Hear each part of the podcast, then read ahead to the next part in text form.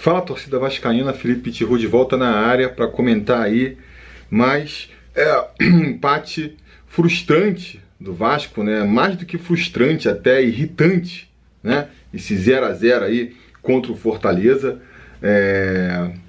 Irritante porque é... não só a gente não conseguiu sequer criar chances de gol numa partida em que todos esperavam a, uma vitória, né? A gente tava com a expectativa aí de ver uma boa partida do Vasco, ver mais uma vitória para espantar de vez aí é, é, essa má fase, né? Nem sei se dá para chamar de má fase, mas é, afastar, né? Dar uma, uma distanciada pelo menos da zona de rebaixamento, dar uma tranquilidade e a gente não só não conseguiu isso, né? Como terminou a partida tendo que comemorar, levantar as mãos para o céu por conta desse empate aí. É, não só porque é, um empate é o máximo que dá para se esperar de um time que não consegue criar chance de gol, né? Como é que você vai esperar um resultado melhor? Como ainda por cima, no final da partida, né? A gente terminou mais uma vez tomando um sufoco. E é aquilo. Se tivesse que sair um vencedor desse jogo, é, esse vencedor teria que ser o Fortaleza. Porque o Vasco ainda tomou sufoco ali. O Fernando Miguel salvou ali uns dois, três lances que poderia ter sido gol do Fortaleza e a gente não conseguiu ver, não consegui, não, eu não consegui imaginar o Vasco se tomasse um gol tendo o poder de reação para ir para o empate, né? Não, não, consigo imaginar isso. Enfim, é, e mais que isso, né? Eu, eu acho que o problema maior é que a gente vê o Vasco repetindo os mesmos erros, as mesmas fraquezas de desde o início da temporada. Ah, a gente já trocou de treinador, trocou de esquema tático, mudou é, peças do elenco e o Vasco continua sendo um time que, cara, não consegue chegar lá na frente com a bola, não consegue criar chances de gol. A gente é, passou por momentos dessa temporada com uma defesa consistente, outros nem tanto, mas o ataque foi uma constância surpreendente. É, é, é sempre uma, um, um ataque muito anêmico, né? A gente cria muito poucas chances de gol. É, eu não quero nem imaginar como é que seria esse time do Vasco se a gente não tivesse o Germancano ali na frente, que é quem, quem dá uma salvada aí. Se não fosse aí o, o aproveitamento absurdo do nosso argentino, que consegue fazer gol ali, duas, três chances, né? O Vasco é um dos times que tem mais é, melhor aproveitamento lá na frente, e isso tudo em função do Germancano, que é aí é, é o artilheiro da equipe disparado. Metade dos gols que o Vasco fez nessa temporada, quem fez foi o Germancano. Se não fosse ele, a nossa situação ia estar tá muito mais complicada. Ia estar tá muito mais complicada. É, essa partida de hoje, né, falando especificamente dessa partida de hoje, já começou. A gente antes mesmo de começar a partida já já já percebeu que ia ser complicado, porque é, quando saiu a escalação a gente descobriu que o Benítez também foi cortado da partida, tá aí diagnosticado com Covid, então desfalca a gente é, nesse jogo contra o Fortaleza e vai, segundo o protocolo, deve desfalcar a gente também para o jogo contra o São Paulo e contra o Ceará. Isso é muito preocupante porque a gente não consegue vencer também sem o Benítez no meio campo, desde que voltou aí o futebol né, depois dessa paralisação. É... Eu não me lembro de uma partida que a gente tenha vencido em que o argentino não tivesse em campo, mesmo quando ele não é protagonista, não joga tão bem, como foi no caso contra o esporte, ele ajuda o time, mal bem ele ajuda o time, porque quando ele sai, o Vasco é isso aí que a gente viu hoje, né? E ainda por cima, além da, da, da ausência do Benítez, o, a chuva ali, a gente pegou um clima também muito chuvoso que, que deixa o jogo mais pesado, né? Atrapalha também. O time que tá longe de ser a desculpa, né? Mas é mais um, um fator aí para atrapalhar a, a, chuva que, que foi praticamente incessante durante a partida hoje. É, é mais um, um elemento aí para atrapalhar um time que, que se atrapalha sozinho, vamos dizer assim. O Vasco que começou lá com esse esquema com, com três zagueiros, eu acho que, que tem pelo menos o mérito, esse esquema de ter voltado a deixar a defesa do Vasco um pouco mais segura. A gente conseguia ali segurar o ataque do Fortaleza. É, nos primeiros minutos, a gente também conseguia, pelo menos, segurar a bola na frente, né? O Vasco marcou a saída de bola do Fortaleza, estava fazendo com muita qualidade aquele esquema do, do perde e recupera, né? Perde e pressiona. O, o, time, quando perdia a bola no ataque, já, já, marcava ali mesmo, não deixava a bola sair do, da, da, da zona de defesa da, do Fortaleza, né? Mas mesmo nesse primeiro momento, não conseguia criar chances lá na frente. E aí depois, conforme foi ali cansando e foi cedendo espaço e começou a esperar o Fortaleza é, no seu próprio campo, aí que complicou de vez. Aí que o Fortaleza começou a gostar do jogo e o Vasco acabou aí a maior parte do tempo mais se defendendo do que criando chances lá na frente. Por que isso aconteceu?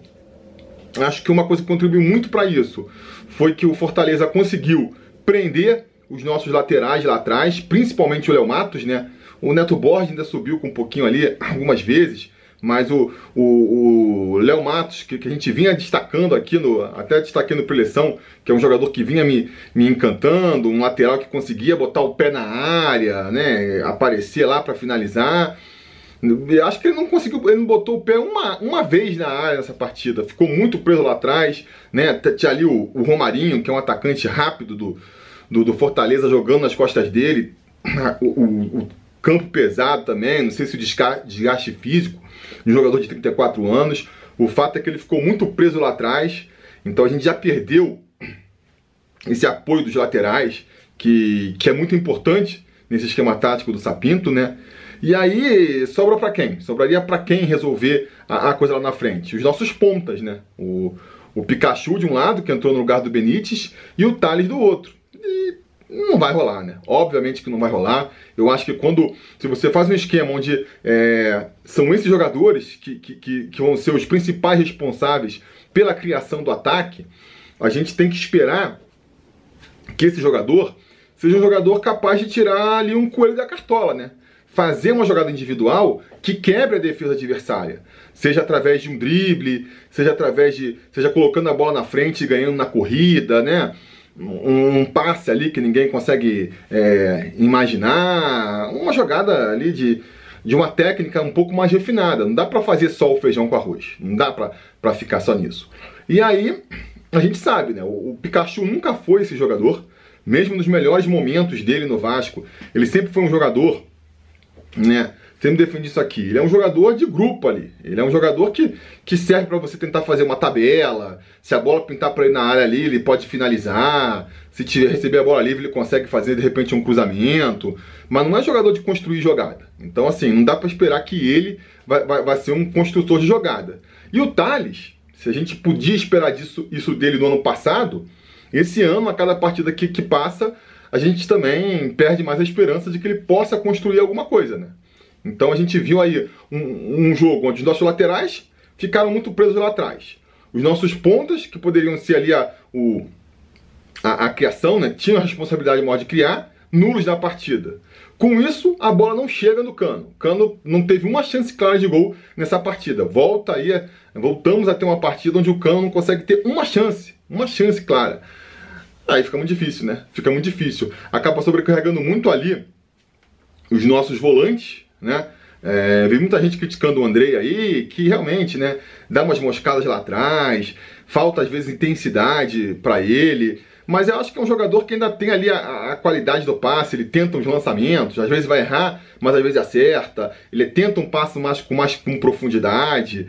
É, acho que o problema no, do Vasco principal não é ele. O problema é que, cara, lá na frente não dá, né? O que, que adianta fazer um lançamento se o cara recebe a bola e não consegue dar uma continuidade para a jogada, né? Tentar fazer uma, uma bola mais enfiada se o atacante não tá lá para receber. E principalmente o Colo Gil, né? O Leonardo Gil aí, que foi para mim o para mim os dois grandes destaques da partida foram no gol, o Fernando Miguel, que por mais que a gente não tenha muita segurança, quando ele sai ali numa bola cruzada, ele sempre é, dá um medo ali, mas, pô, fez umas duas, três defesas fundamentais para trazer esse pontinho para casa hoje. E entre os jogadores de linha, para mim, quem mais se destacou foi mesmo o Colo Gil, né? Que uh, além de correr o campo inteiro, se mostrar ali implacável, aparecendo em tudo quanto que é parte do campo, foi o principal articulador da, do ataque do Vasco. E, e, assim, por mais que a gente espere realmente, né, nesse futebol moderno, que os volantes eles tenham essa capacidade também criativa e ofensiva, é, eles têm que ser um complemento. Eles têm que ser ali coadjuvantes do ataque. Você não pode esperar que, que o, o volante do time seja o principal criador ofensivo da equipe, que nem foi o, o Cologio hoje. Assim não vai funcionar, né? Assim não vai funcionar como não funcionou. Então o Vasco começou isso também é uma outra coisa que está acontecendo muito com o Vasco, né? A gente vai ver uma partida esperando ver uma vitória do Vasco, a gente começa ali é, confiante, o Vasco começa bem, não, vai dar para vencer, vamos ver se faz esse gol logo, e conforme a partida vai, vai, vai, vai, transcorrendo, o time vai jogando tão mal, vai perdendo espaço e você passa da, da esperança de uma, de uma vitória para uma. Você vai meio que se conformando com o empate, assim, ah, pelo menos vai empatar, e no final você já tá se agarrando, torcendo para empatar, se não lamentando a derrota, né? É, foi meio parecido até com, com o jogo contra o Palmeiras. Só que a gente deu a sorte dessa vez de, de não sofrer um gol no final. Foi, foi sorte mesmo, porque poderia ter acontecido. Chances não faltaram para o Fortaleza abrir o placar, não é mesmo? Então a gente começou mais ou menos no primeiro tempo, assim, né? Ainda tendo um pouco mais de posse de bola, conseguindo fazer essa pressão alta lá na frente. Conforme é, foi cansando e foi recuando mais a defesa, começamos a tomar só sufoco do Fortaleza. E no segundo tempo foi mais ou menos na mesma pegada. O, o, o Sapinto ainda tirou o, o, o Thales para botar o Gustavo Torres, não mudou muito. O, o, o jogo do Vasco também, né? Que reflete é, um pouco aí a, o problema da, da, da, do elenco curto do Vasco, né? É, não acho que fez uma grande apresentação também o Gustavo Torres. Apesar de que é, ainda jogou melhor que o Thales, né? Ainda conseguiu criar ali umas duas, três chances de gol, conseguiu fazer pelo menos umas duas puxadas de contra-ataque ali é, pela direita, uma finalização ali que, que o goleiro defendeu. É, acho que já se, se cacifa para ser titular do time, sim, apesar de não dar para depositar muitas. Ai. Desculpa. É, apesar de não dar para depositar muitas esperanças de que o, o, o Torres vai mudar aí a, o ataque do Vasco, acho que o segundo tempo dele já foi melhor do que o primeiro tempo do Thales. Então, no mínimo, é, dá para fazer essa inversão, né? Começar com o Torres, ver se ele consegue fazer alguma coisa. E aí, se ele não funcionar, aí você põe o Thales no segundo tempo. É... E... e aí foi, mas não conseguiu, criou essas duas chances. Depois o time parou foi cedendo mais espaço para Fortaleza ainda. Ainda vai ter de novo depois uma chance ali nos 34 do segundo tempo. Uma bola cruzada pela esquerda do, do Neto Borges, que vai sobrar pro Cologil, que ele vai, pô, chutar assim uma bomba que passa rente à trave, né? Uma pena não ter feito aquele gol ali. Seria uma boa coroação do melhor jogador é, da partida, né? Entre os jogadores de linha, pelo menos. E logo depois desse lance ele saiu. Saiu ele e o Léo Matos. É, quero acreditar que em função da, de cansaço, né?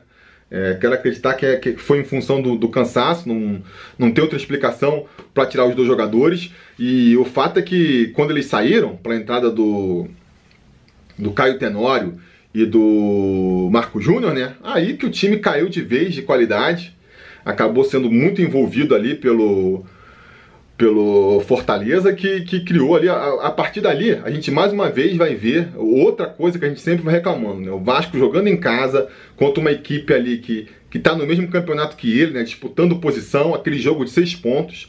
E a gente não tá conseguindo resultado e nem para ver o que a gente estava acostumado a ver antigamente, que é o quê? Aquele time nos últimos minutos partindo pro, pro desespero, pressionando o adversário, aquela perdendo aqueles gols incríveis na cara, a, a, é o que se espera, né? De um time que precisa de um resultado, não está conseguindo. O mínimo que a gente espera é que ele se lance pro ataque, tente criar chances lá na frente. E nem isso a gente vê. A gente viu o contrário. Quem, quem, quem a, a assumiu essa, essa postura foi o time do Fortaleza. É, então, muito ruim, né? Aí no finalzinho ainda vai tirar o Pikachu. Demorou demais para tirar o Pikachu, para botar ali o, o Vinícius, né?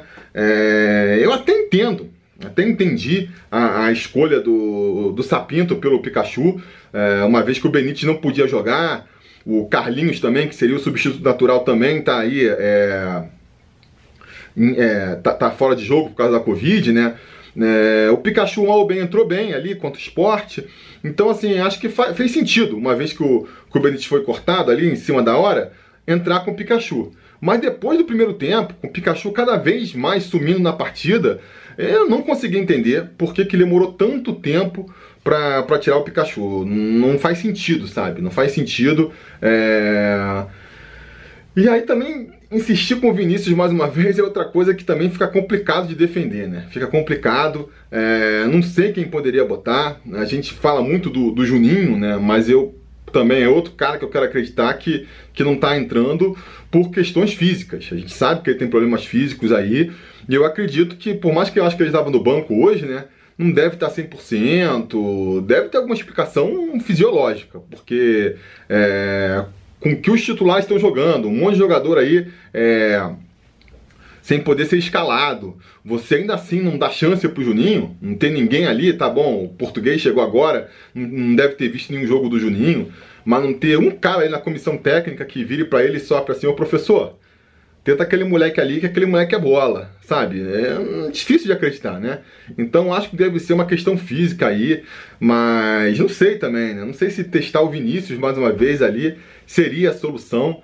É, o fato é que a gente termina esse jogo tendo que levantar as mãos para o céu por causa desse pontinho, é um pontinho que mal bem tira a gente da zona do rebaixamento, né? Mantém a gente ali com a cabeça fora da água, mas completamente, de maneira completamente momentânea também, porque vai ser complicado. A gente vai enfrentar na próxima rodada aí o São Paulo, lá no Morumbi, um São Paulo que vem em uma excelente fase, e a gente vai aí cheio de desfalques. Não deve contar com o Benítez, né? Se ele tá com Covid, deve desfalcar a gente aí pelos próximos dois jogos. Léo Matos tomou ali o terceiro cartão amarelo, então vai desfalcar a gente também. Então, assim, é vai ser complicado. Vai ser complicado. É, são grandes as chances da gente, na próxima segunda-feira aí, já tá voltando a frequentar a zona de rebaixamento às vésperas de jogar aí uma, uma oitava de final, né, de, de, de Mercosul contra, ou quarta de final, é quarta de final agora, nem lembro mais, mas enfim, um jogo importante aí contra o Defensa e Justiça, com que condições? Como é que você vai encarar com seriedade esse jogo da, da, da Sul-Americana, estando na zona de rebaixamento no Campeonato Brasileiro? Enfim, uma situação muito complicada, muito complicada. É... A gente tenta se agarrar, né? a gente tentou pegar ali um pouquinho de esperança no jogo contra o esporte. É... Eu falei no preleção, né, que a gente a vitória hoje era importante. Um dos motivos era para mostrar que não foi um ponto fora da curva a vitória contra o esporte, mas a gente voltando a ter uma atuação é, tão ruim, principalmente ofensivamente falando, dá a entender que, que foi meio que isso mesmo, né? A gente mais que foi mais ali um vacilo do esporte do que uma, uma melhora ofensiva do Vasco, o resultado é, do sábado passado. Enfim, vamos ver aí o que, que vai vir agora pela frente, né? Diga aí nos comentários a opinião de vocês sobre essa partida. É, não se esqueça também de curtir o vídeo, assinar o canal e a gente volta aí a qualquer momento para falar das coisas do Vasco ou no mínimo falar aí da, das expectativas para esse próximo jogo contra o São Paulo no domingo. Beleza? Tá combinado? Então tá combinado. A gente vai se falando.